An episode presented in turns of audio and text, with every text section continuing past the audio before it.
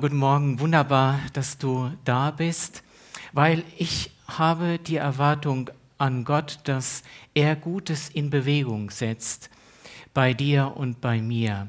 Dass Gott, ja, wo vielleicht Hoffnung bei dir ähm, verloren gegangen ist, neue Hoffnung entsteht oder wo der innere Friede ähm, bei dir futsch ist und wo du aufgewühlt bist und Sorgen dich plagen, ähm, Gott dir begegnet heute Morgen und einen inneren Frieden schenkt und ähm, wo du zweifelst und der Glaube irgendwie angefochten ist, du neu gestärkt herausgehst und neues Vertrauen in Gott schöpfst und ja, Leidenschaft, wenn Leidenschaft dir verloren gegangen ist, du wieder neue Leidenschaft bekommst. Und da wären wir schon bei dem Thema, ist ja jetzt schon vielfach genannt worden, Leidenschaft, Leidenschaft, Leidenschaft. Ähm, aber was ist Leidenschaft? Und ich hoffe, dass du jetzt nicht an so ein verrücktes Huhn denkst oder an so einen durchgeknallten Typ und denkst, Günther, lass mich mit, mit solchen Vorstellungen in Ruhe. Leidenschaft, das ist nicht mein Thema. Ich hoffe, dass, ähm, ja, dass es mir gelingt, euch ein natürliches und normales, äh, leidenschaftliches Leben vor Augen zu skizzieren. Ja, und ähm, heute Morgen Leidenschaft was ist, ähm, was ist mit der Leidenschaft, wenn sie dir mal verloren gegangen ist? Wenn du als Christ unterwegs bist und ja, deine Beziehung zu Jesus einfach nicht mehr so eng, so dicke ist. Und ähm, wie bekomme ich sie wieder? Wie bekomme ich diese, diese Leidenschaft wieder? Und ähm, wenn du diese Fragen kennst, ich glaube, dann bist du heute Morgen in guter Gesellschaft und wir möchten einfach dieser, dieser Frage nachgehen. Was ist Leidenschaft und wie bekomme ich diese Leidenschaft denn wieder? Und ich hoffe, dass Gott dir eine Antwort auf diese Fragen gibt, die dich persönlich beschäftigen. Und ähm, bei der Vorbereitung habe ich mir Gedanken gemacht und ich möchte euch einfach mal mitnehmen jetzt auf eine Meinungsumfrage in Hassloch. So gedanklich, ja. Weil mich würde es mal interessieren, wie nehmen die Hasslocher uns denn wahr? Werden wir überhaupt als Christusgemeinde wahrgenommen im Ort? Und wenn ja, wie? Das würde mich wirklich mal interessieren. Und äh, würde gerne mal die Leute befragen, so am Rathausplatz oder beim Edeka oder beim Aldi und sagen, hey, kennt ihr die Christusgemeinde? Ähm, und ähm, ja, wäre gespannt, was sie mir denn so antworten würden. Und ähm, vielleicht sagt der eine, ja, habe ich schon mal gehört, kenne ich. Vor allem die Powerbox. Also wie die Kinderarbeit betreiben unter diesem den Samstag beinahe hätte ich was gesagt, ähm, da investieren, das ist, das, das berührt mich, das finde ich klasse. Oder ähm, vielleicht bekomme ich zu hören, ja, also ich habe mitbekommen, die, also wie die sich um die ausländischen Mitbürger kümmern. Ähm, Respekt, Respekt, was sie da leisten. Und ähm, ja, aber vielleicht bekomme ich auch zu hören, Christusgemeinde, kenne ich nicht. Oder ja, bei mir in der Straße, da wohnt so ein Typ, der geht da manchmal hin, aber Leidenschaft, also kann ich bei ihm nicht so erkennen. Ja, also ähm, das, das würde mich mal interessieren. Und ich glaube, da ist auch noch ein bisschen Luft nach oben äh, bei mir. Ähm, wie, wie lebe ich Leidenschaft? Und als Grundlage für, für das Thema heute habe ich eine, eine Story aus der Bibel mitgebracht. Ich sehe gerade Leidenschaft. Ich hoffe, dass es bei euch mehr ist als Schokolade und was so angeklungen ist. und dass es auch eine Leidenschaft ist, in der Bibel zu lesen. Denn es ist Gottes Wort, das ist die Wahrheit. Die Wahrheit möchte uns, ja, sie möchte uns ein Stück weit den Spiegel vorhalten und sagen, hey, ähm, Gott will dadurch zu uns sprechen und er möchte sagen, hey, ich mein's gut mit dir. Okay, also kommen wir zu dieser Story. Ähm, sie ist überschrieben, der Weg nach Emmaus oder Emmaus-Jünger. Ähm, eifrige Bibelleser, die haben die Story jetzt schon im Kopf und ich möchte sie im ersten Teil zusammenfassen und im zweiten Teil möchte ich sie euch vorlesen, weil sie relativ lang ist. Und ich persönlich kann, ich gehe mir jetzt mal von mir aus, ich kann nicht so gut zuhören und irgendwann hänge ich ab. Nicht, dass es bei euch so ist, aber bei mir ist es mal so. Und deshalb fasse ich den ersten Teil so ein bisschen zusammen und im zweiten Teil steige ich ein und lese es euch vor und ihr könnt mitlesen.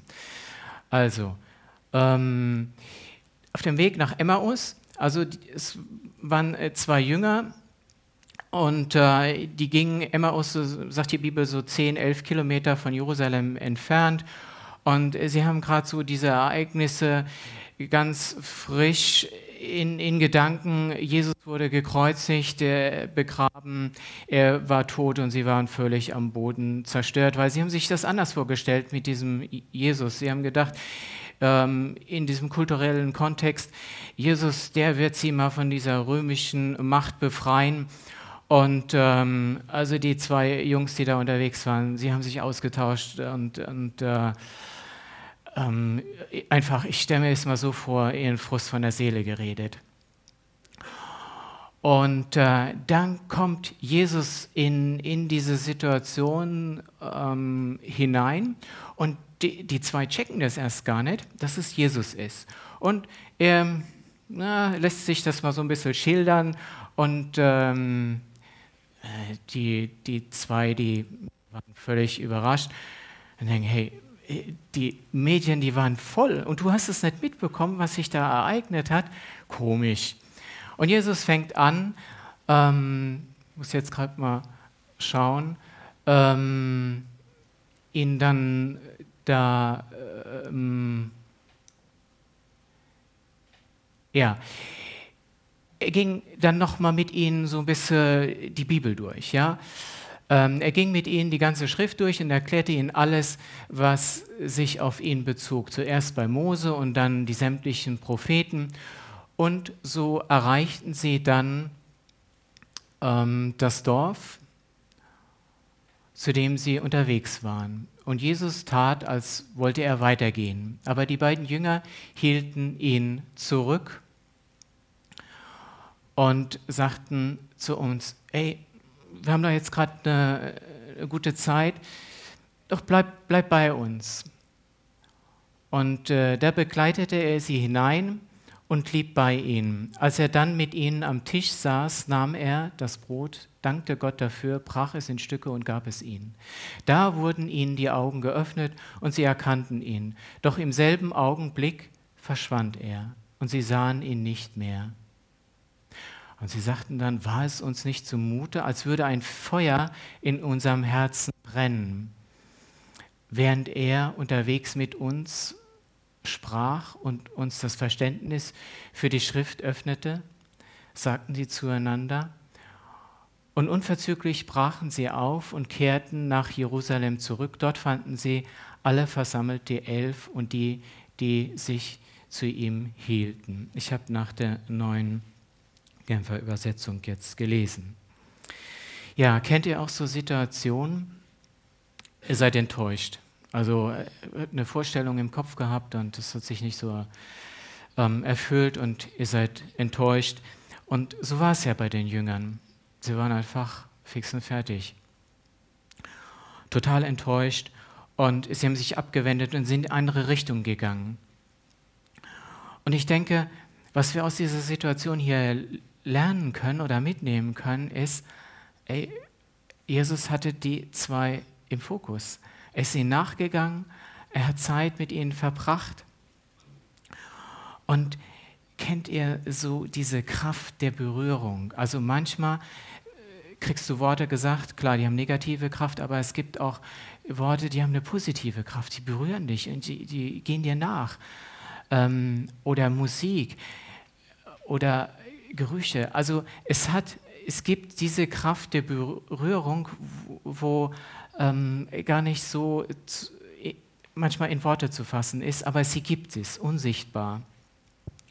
Und diesen Moment, glaube ich, diesen magischen Moment haben die Jünger erlebt. Sie haben eine, so, so, eine, so eine Berührung gehabt mit Jesus und sagten, hey, brannte nicht unser Herz. Das hat uns berührt, wie er so mit uns unterwegs war und mit uns geredet hat. Und ähm, ja, ein kleines Detail noch, das was mit ihnen gemacht, nämlich sie sind umgekehrt. Sie sind wieder nach Jerusalem zurück zu den anderen und haben wieder die Gemeinschaft gesucht. Also sie sind aus dieser Isolation raus, weil unsere natürliche Reaktion ist doch, wenn wir irgendwie was erleben, je nach Typ, ziehen wir uns zurück. Wir gehen in die Isolation, wir, äh, wir resignieren, ähm, wir, wir geben auf und wir verschließen uns. Und so nach dem Motto, äh, das passiert mir nicht nochmal. Wir ziehen unseren Aktionsradius kleiner.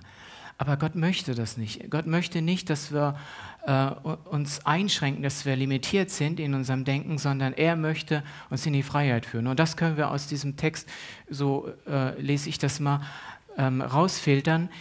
Ähm, die Jünger haben es gecheckt. Sie hatten diese Berührung von, von Jesus und sie sind wieder zurückgegangen. Okay, ich komme zu meinem ersten Punkt, Leidenschaft verstehen.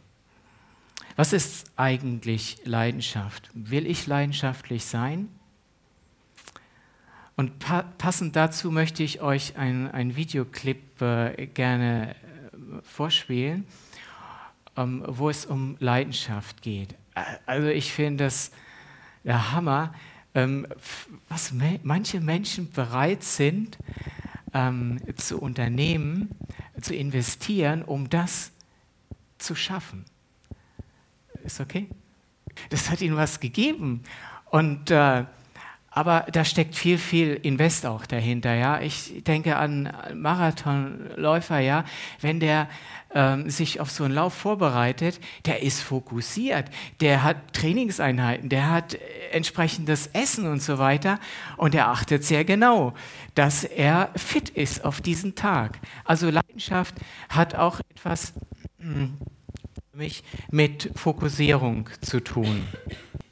Ja, hm, also ich, ich persönlich liebe leidenschaftliche Menschen. Also die Typen sind nicht langweilig und ich bin gerne mit ihnen zusammen, weil sie fordern mich heraus, manchmal stressen sie mich, aber sie inspirieren mich auch. Und ähm, ja, und ich glaube, so ist es auch mit Jesus. Jesus ist, ist leidenschaftlich und er fordert mich raus. Und langweilig mit ihm wird mir es auch nicht. Und ähm, oft waren es doch diese leidenschaftlichen Menschen, die auch die Gesellschaft beeinflusst haben.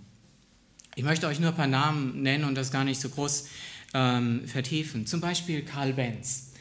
Hätte es ihn nicht gegeben, ich weiß nicht, ähm, wann, wann es dann mit dem ersten Auto soweit gewesen wäre. Aber er hatte dieses Bild von diesem Auto im Kopf und es hat ihn nicht mehr losgelassen, er hätte es verfolgt. Oder Nelson Mandela, ähm, er ist einfach in meinen Augen ein herausragender Politiker, Staatsmann oder Leonardo da Vinci. Wir waren letztes Jahr in Florenz, die Stadt von Leonardo da Vinci, David und so weiter, die ganzen äh, Gemälde, Mona Lisa. Aber nicht nur äh, ähm, malerisch war der Typ begabt, sondern auch ja, in der Ingenieurskunst äh, oder hat anatomische Studien gemacht. Ein Genie in meinen Augen, Hammer. Ähm, aber er hatte Leidenschaft er hat das erforscht, er, hatte, ja, er, hat, er hat studiert und so weiter. Für die damaligen Möglichkeiten, denke ich, eine herausragende Persönlichkeit. Oder Mutter Teresa schlechthin, also eine Wohltäterin ohnegleichen. Ja, und sie alle hatten das Gleiche. Sie hatten eine große Leidenschaft und sie waren versessen, dieses Ziel, was sie vor Augen hatten, zu erreichen und alles dafür zu geben und zu investieren. Und ähm, ja, darf ich dich fragen, wenn du auf dein Leben schaust, Bianca hat euch ja schon mal so gefragt im Vorfeld, habt ihr eine Leidenschaft, ja? Ähm, kennst du solche Gefühle? Hast du eine Leidenschaft für was? Ähm, und ich möchte mal behaupten, grundsätzlich sind wir leidenschaftlich erschaffen. Punkt. Und wir Menschen sind mit einem inneren, mit einem stärkeren oder schwächeren Antrieb ähm, erschaffen worden, der in uns allen wirkt. Und der es bewirkt, dass wir unser Leben aufbauen, dass wir, ähm, ja, dass wir Ziele uns stecken, dass wir versuchen, einen Partner zu finden, ähm, ja, entsprechende Fähigkeiten zu entwickeln im beruflichen Umfeld. Und ja, aber dieser innere Motor, der uns antreibt, der kann auch ins Stottern geraten oder regelrecht abgewürgt werden. Äh, durch seelische Verletzungen, durch Enttäuschung, Krankheit, Leid, aber auch durch eine Übersättigung und Langeweile. Und wenn das geschieht, verlieren wir jede Motivation und im schlimmsten Fall kann es sogar passieren, dass wir, dass wir lebensmüde werden. Also unser Leben muss sich auf ein Ziel hinbewegen, ähm, sonst empfinden wir eine Sinnlosigkeit. Ich denke, da sind wir uns einig. Und der biblische Schöpfungsbericht, das fand ich interessant, ich habe das nachgelesen, ähm, der zeigt uns deutlich, dass wir mit solchem inneren Antrieb geschaffen wurden. Da heißt es ähm, in 1. Mose 2, Vers 7, da bildete Gott, der Herr, den Menschen aus Staub vom Erdboden und hauchte in seine, in seine Nase des äh, Atem des Lebens. Und so wurde aus dem Mensch eine lebende Seele. Und wenn wir jetzt dieses hebräische Wort was für Seele steht, mal betrachten, ähm, genauer betrachten. Also im Grundtext befindet sich ähm, an, an dieser Stelle das Wort Nevesh und insgesamt kommt es 750 Mal vor im Alten Testament und das finde ich sehr interessant. Es steht normalerweise im Zusammenhang für ähm, Kehle, Begehren, äh, Gier, Verlangen, Trachten, ähm, ein, ein Sehnen. Also Nevesh bringt die Aus, birgt die Aussage in sich, dass unsere Seele von Gott so konstruiert wurde, ähm, dass sie eine Sehnsucht in sich trägt. Und ich spüre das vielleicht selber. Man hat mehr oder weniger eine Sehnsucht nach, nach etwas, aber letztendlich möchte sie eine Erfüllung finden, sie möchte gestillt werden. Und ich glaube ähm, an Gott und ich glaube, dass letztendlich er uns nur stillen kann, diese, diese äh, Sehnsucht. Und sobald sich diese Leidenschaft aber auf andere Dinge richtet, besteht die Gefahr, ähm, dass wir auf eine ungesunde Art und Weise ähm, extrem werden und anderen Schmerz zufügen. Und es gibt auch eine negative Seite der Leidenschaft und es gibt eine positive Seite der Leidenschaft. Und ein positives Beispiel für mich war Jesus. Und auch wir lesen über ihn, ähm, dass er zornig wurde, dass er dass sich aufgeregt hat, wie der Tempel damals, ähm, so ich muss ja am Mikrofon bleiben, ähm, dass er, wie der Tempel da äh, Handel getrieben wurde, dass er einfach ähm, ja nicht so genutzt wurde, wie es gedacht war von Gott her und wo er zornig wurde, wo er eine Sehnsucht hatte zu den Jüngern gesagt hat, ähm, ich, ich, möchte einfach noch mal, bevor ich jetzt äh, diesen Leidensweg durchleide, mit euch das Abendmahl feiern. Er, er, hat, er hat geweint, er hat ähm, und er war voller Emotion, er war voller Leidenschaft und ja, Jesus hat sehr deutlich gemacht, dass Leidenschaft Nachfolger sucht. Und ähm, auch heute noch. Und wenn wir beispielsweise die Gemeinde in Laodicea sagt, sagt er, ich kenne dich genau und weiß alles, was du tust. Du bist weder kalt noch heiß. Ach, wärst du das eine oder das andere. Also da gibt es kein sowohl als auch, sondern es gibt nur ähm, entweder oder, on oder off.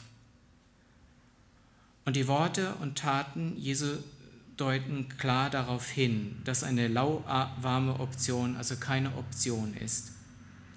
Und wir verstehen die Lauheit von Laodicea vielleicht besser, wenn wir stattdessen den Begriff Gleichgültigkeit wählen. Also Lauheit ist äh, Gleichgültigkeit. Also alles in dem Sinne ist gleichgültig. Ja? Ob ich gehorche oder nicht, es ist gleichgültig. Ob ich die Bibel lese oder fernsehe, es ist gleichgültig. Ähm, ob ich früher aufstehe zum Beten und in der Bibel zu lesen oder bis zur letzten Minute schlafe, es ist gleichgültig. Ja? Oder ob ich dieses faszinierende Frauenbild noch etwas länger anschaue oder wegschaue, es ist gleichgültig. Ja, ob ich die Wünsche von Jesus ähm, befolge oder meine Wünsche, es ist gleichgültig. Gleichgültig ähm, ihr könnt euch das vorstellen, da wirst du hin und her gerissen ähm, zwischen dem Willen Gottes und deinem Willen und ähm, die Entschlusskraft, die, die erlahmt. Und das Leben wird ein Zickzackkurs. Man lässt sich einfach treiben. Aber Leidenschaft ist für mich fokussiert. Stichwort Sport. Es ist fokus, diese fokussiert. Ähm, und Leidenschaft für Jesus wirkt sich, glaube ich, positiv aus. Positiv in unser Umfeld, in unsere Ehe, in unsere Beziehung, in unsere Freunde, Freunde freundschaftlichen Beziehungen. Sie wirkt sich aus auf die Beziehung zu Gott. Und ähm, ja, Leidenschaft verstehen. Mein zweiter Punkt heißt Leidenschaft entwickeln. Persönliches Beispiel. Ähm, für einen Autokauf interessiert und wer mich näher kennt, ich lege nicht so viel Wert auf Autos. Aber was ich da erlebt habe, das war mir völlig fremd. An meiner Seite, ja, von Günther. Ich habe da angefangen, dann die Prospekte zu studieren und das, das hat mich richtig, das hat mich gepackt. Ich habe gedacht, ähm, so wie Dschungelbuch, kennt ihr das, die Schlange K, die dann den Mowgli verzaubert und schaue mir die Augen und er konnte nicht mehr weggucken. So kam ich mir vor und ich war so fasziniert von diesem Auto und den Details und so weiter. Ich dachte, das darf doch nicht sein. Ähm, Günther, so kenne ich dich gar nicht. Aber es hat mich einfach gepackt. Okay, Leidenschaft entwickeln. Also ich habe tatsächlich eine Leidenschaft für so, für so ein Auto entwickelt. Und ich glaube, so ist es auch bei Gott und bei dir und mir. Er entwickelt eine, eine Leidenschaft für dich. Und die, die Bibel ist wie so eine ähm, märchenhafte, ich nenne mal Liebesgeschichte, ja? vom Anfang der Schöpfung bis hin ähm, dann, was, was Jesus für uns getan hat und der Auferstehung und die, dass wir in Ewigkeit bei ihm sind. Und da wird es ein, ein Hochzeitsfest geben. Ich fand es interessant, das hat mich auch angesprochen, die Bibel spricht nicht von einer Mitarbeiterparty im Himmel. Ja, also ähm, da, da, da, ist Party, da ist Hochzeitsfest und wir werden nicht, ja, Klammer auf, wir werden schon das, was wir getan haben, wird respektiert und bewertet, Klammer zu. Aber primär sagt die Bibel, das ist ein Hochzeitsfest. Die, wir wir kommen mit Jesus zusammen und wir feiern eine Party. Ja? Ähm, habt ihr das Bild?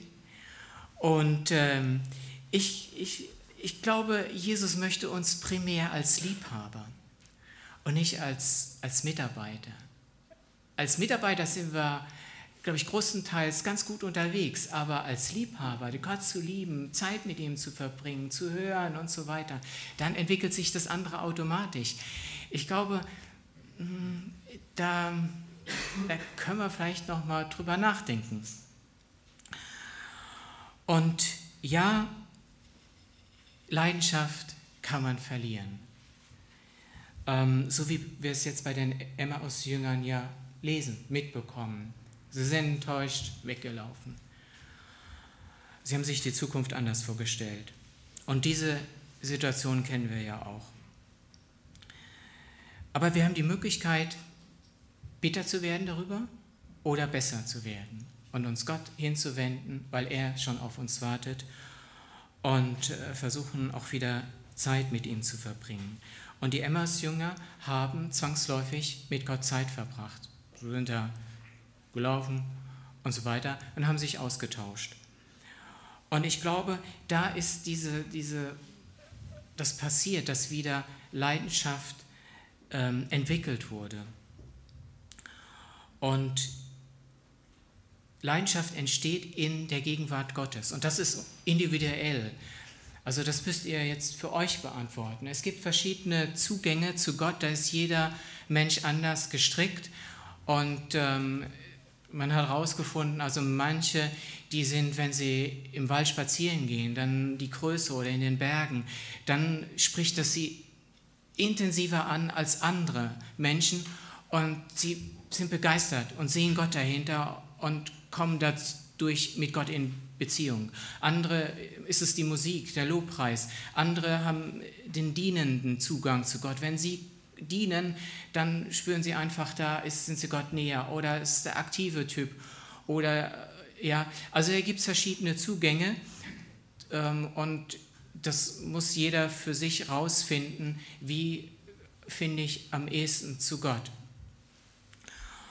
Und ähm, ein, ich möchte nur auf ein Beispiel näher eingehen, und zwar diese, ja, die, der Moment der Stille, wo man versucht, ähm, ich nenne es jetzt einfach mal Englisch, ich komme darauf, warum ich den englischen Begriff äh, wende gleich, FaceTime. Ähm, einfach, man sucht die Nähe Gottes und es heißt ja auch in der Bibel, suchet mich, so werde ich mich euch nahen, im Jakobusbrief. Oder es ist die Rede von Mose, dass der Herr mit Mose geredet hatte von Angesicht zu Angesicht wie mit einem Freund. FaceTime, das heißt, das man im Englischen ist es ein Gespräch von Angesicht zu Angesicht und äh, es wird im engeren Sinne verwendet, wenn ein, ein, Staatspräsident oder der amerikanische Staatspräsident dann ähm, ja, eine, eine, ein Zeitfenster in seinem Kalender äh, ähm, einräumt, wo er sich jemand, mit jemandem trifft. Und ich denke, das ist ziemlich schwierig, so, so eine Zeitfenster zu bekommen, ähm, wo, man, wo man Zeit hat füreinander. Ich denke, im Berufsalltag, wenn man mit dem Chef sprechen will, das ist mitunter gar nicht so einfach wo man dann so ein Zeitfenster bekommt und man muss sich wirklich konzentrieren und sagen, okay, das, das will ich jetzt rüberbringen und so weiter. Man bereitet sich vor, weil man weiß, die Zeit ist begrenzt. Und ähm, so eine Zeit ist etwas Kostbares. Das wollte ich euch vermitteln. Aber bei Gott ist es ganz anders. Da gibt es auch solche FaceTime-Zeiten und er steht über Raum und Zeit. Und ähm, ich könnte mir vorstellen, er hat auch einen vollen Terminkalender. Aber ja, er, er steht zu seinem Wort und er möchte dir begegnen. Und noch was, ein Aspekt, Leidenschaft kann nicht schweigen. In der Bibel steht, wem der Mund voll ist, dem geht der Mund über, ja, geht das Herz über. Und ähm, sprich mal einen leidenschaftlichen Fußballfan an oder einen Adlerfan, Handballfan. Die, die, die werden ja mit funkelnden Augen, ja, die werden erzählen und so weiter, die Mannschaftsaufstellung und die Spielzüge und so weiter, ja, äh, die kriegst du gar nicht mehr zum Schweigen, ja. Da, das fließt, ja, das, das läuft, ja. Und äh, die, die, die Typen, die sind da voll dabei. Ähm, und ja, Sie können sich dafür begeistern. Und der dritte und letzte Punkt handelt davon, wie wir leidenschaftlich bleiben können. Das habt ihr euch vielleicht auch schon gefragt. Ähm, ja, nur wer, ist ein sehr bekannter Spruch, nur wer ähm, selbst brennt, kann auch das Feuer in anderen entfachen und äh, ist von Augustinus einem bekannten Kirchenvater, wusste ich auch nicht. Und ähm, bei der Vorbereitung ist mir dieses Bild, das ist ein simples Bild, aber das, Bild hat angefangen zu mir sprech, zu sprechen. Ja? Also ich kannte den Spruch, ja. Ähm, nur wer selbst brennt, kann das Feuer in andere entzünden. Ja? Im ersten Blick denkst du, super, ja, da bin ich dabei. Aber ich habe mir dann diesen äh, schönen Kabinen angeguckt, habe gedacht, okay, da passiert nicht viel. Da kann ich mir die Finger verbrennen, da ist es geschützt. Ähm, ah, ich soll jetzt ans Mikro. Ähm, ja, da kann ich mir nicht die Finger dran verbrennen. Und äh, das ist kein offenes Feuer. Und ich habe mich gefragt, okay, was will ich? Also das, das Bild arbeitet noch, noch mit mir und ich habe den Eindruck, Gott will mit dem Bild zu mir sprechen. Ähm, was will ich? Will ich so kontrolliert unterwegs sein oder will ich wirklich ähm, ja, brennen für Gott und das wird Auswirkungen haben auch auf andere? Ja, und ich glaube, manchmal ist es wichtig, dass wir uns, äh, ist es in unserer Verantwortung, dass wir uns auf der Suche machen nach Brennholz, dass, äh, dass der Ofen brennt, dass das Feuer brennt. Ähm, und ja, dass wir unsere Zugänge zu Gott entdecken, leben. Und äh, ich glaube, was aber ein bisschen ein Hindernis ist, ist, wir leben in, in einer Welt der Screenshots. Kennt ihr das? Da wird schnell mal ein Foto gemacht und das wird gepostet, egal wie, WhatsApp, whatever. Und wir haben es verlernt, mal einfach nur hinzu. Nicht, dass das schlecht ist, ja, ich mache das ja auch. Aber ich glaube, wir haben es verlernt, einfach mal hinzustehen und sagen: cool. Also die Natur oder das Essen, hm, fantastisch. Ich glaube, wir haben es verlernt, das einfach mal zu genießen und wahr, bewusst wahrzunehmen. Und wir sind so zu Knipsern geworden, wie ich uns mal titulieren. Ähm, seht es nicht als Beleidigung, sondern wir, ja, wir, wir machen schnell ein Foto, ein Screenshot und zack, weiter geht's. Und ich frage mich, wie ist es mit Gott? Geht es uns da genauso? Mir kommt es manchmal vor, wir Christen, wir leben von einem Gottesdienst oder von einem christlichen Event zum anderen. Aber so ist es nicht gedacht. Gott möchte die Woche über, er möchte im Alltag bei uns sein, er möchte Zeit mit uns verbringen, er möchte uns begleiten. Und ähm, ja, okay, manchmal versteckt Gott auch was. Ja? Das ist nicht so auf den ersten Blick sichtbar. Also Gott möchte aber, man könnte sich ärgern, ja. Aber ich glaube, dass Gott manchmal was versteckt, ist, dass er möchte, dass wir uns auf die Suche machen und dass wir es finden und dadurch in, mit ihm in Beziehung kommen. Das geht leider nicht manchmal so nebenbei. Und wenn du heute Morgen nichts mitnehmen konntest, ähm, dann nimm vielleicht dieses eine mit. Gott schenkt dir und mir Leben. Er weckt es in mir und er möchte es fördern, er möchte es entfalten. Und da gibt es eine andere Seite, nämlich den Gegenspieler Gottes, den Satan. Er möchte uns, er möchte uns diese Sachen rauben, er möchte es zerstören, er möchte uns kaputt machen. Und ich denke, wenn wir Gott in unserem Leben Raum geben, dann wird es Auswirkungen haben dann wird das nicht so ungeschehen sein, ja.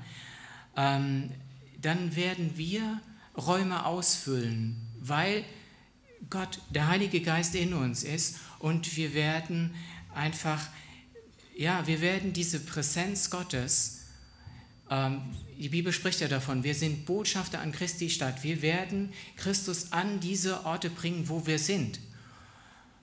Und das mit unserer Aura, mit unserem Charisma, mit unserer Attraktivität, mit unserer Ausstrahlung, ähm, denn wir sind Beschenkte und wir können andere beschenken.